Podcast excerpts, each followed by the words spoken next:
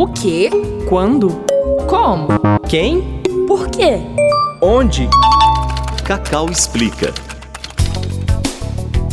O TEA é um transtorno do neurodesenvolvimento que, geralmente, começa a se manifestar nos três primeiros anos de vida.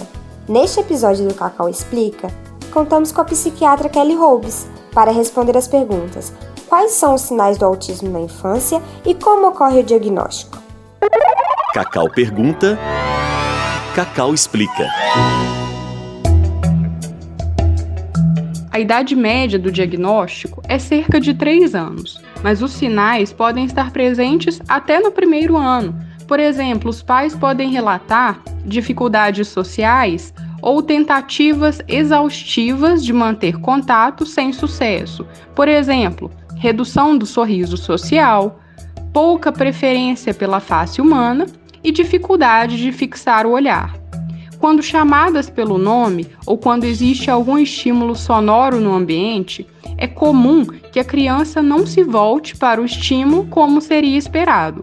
Algumas alterações sensoriais são relatadas pelos pais, como irritabilidade, choro ou birra quando a criança é estimulada de alguma forma. Por exemplo, quando a criança é tocada, quando os pais oferecem algum tipo de alimento ou quando a criança está em contato com alguma superfície, como grama, areia.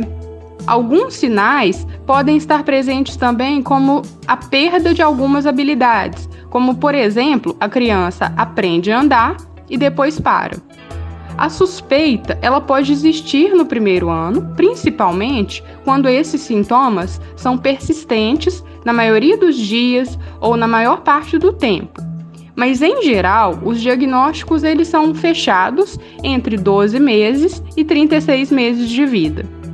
De toda forma, mesmo antes da confirmação diagnóstica, a criança deve ser estimulada por meio de terapias adequadas e brincadeiras que estimulem as habilidades sociais e comportamentos esperados.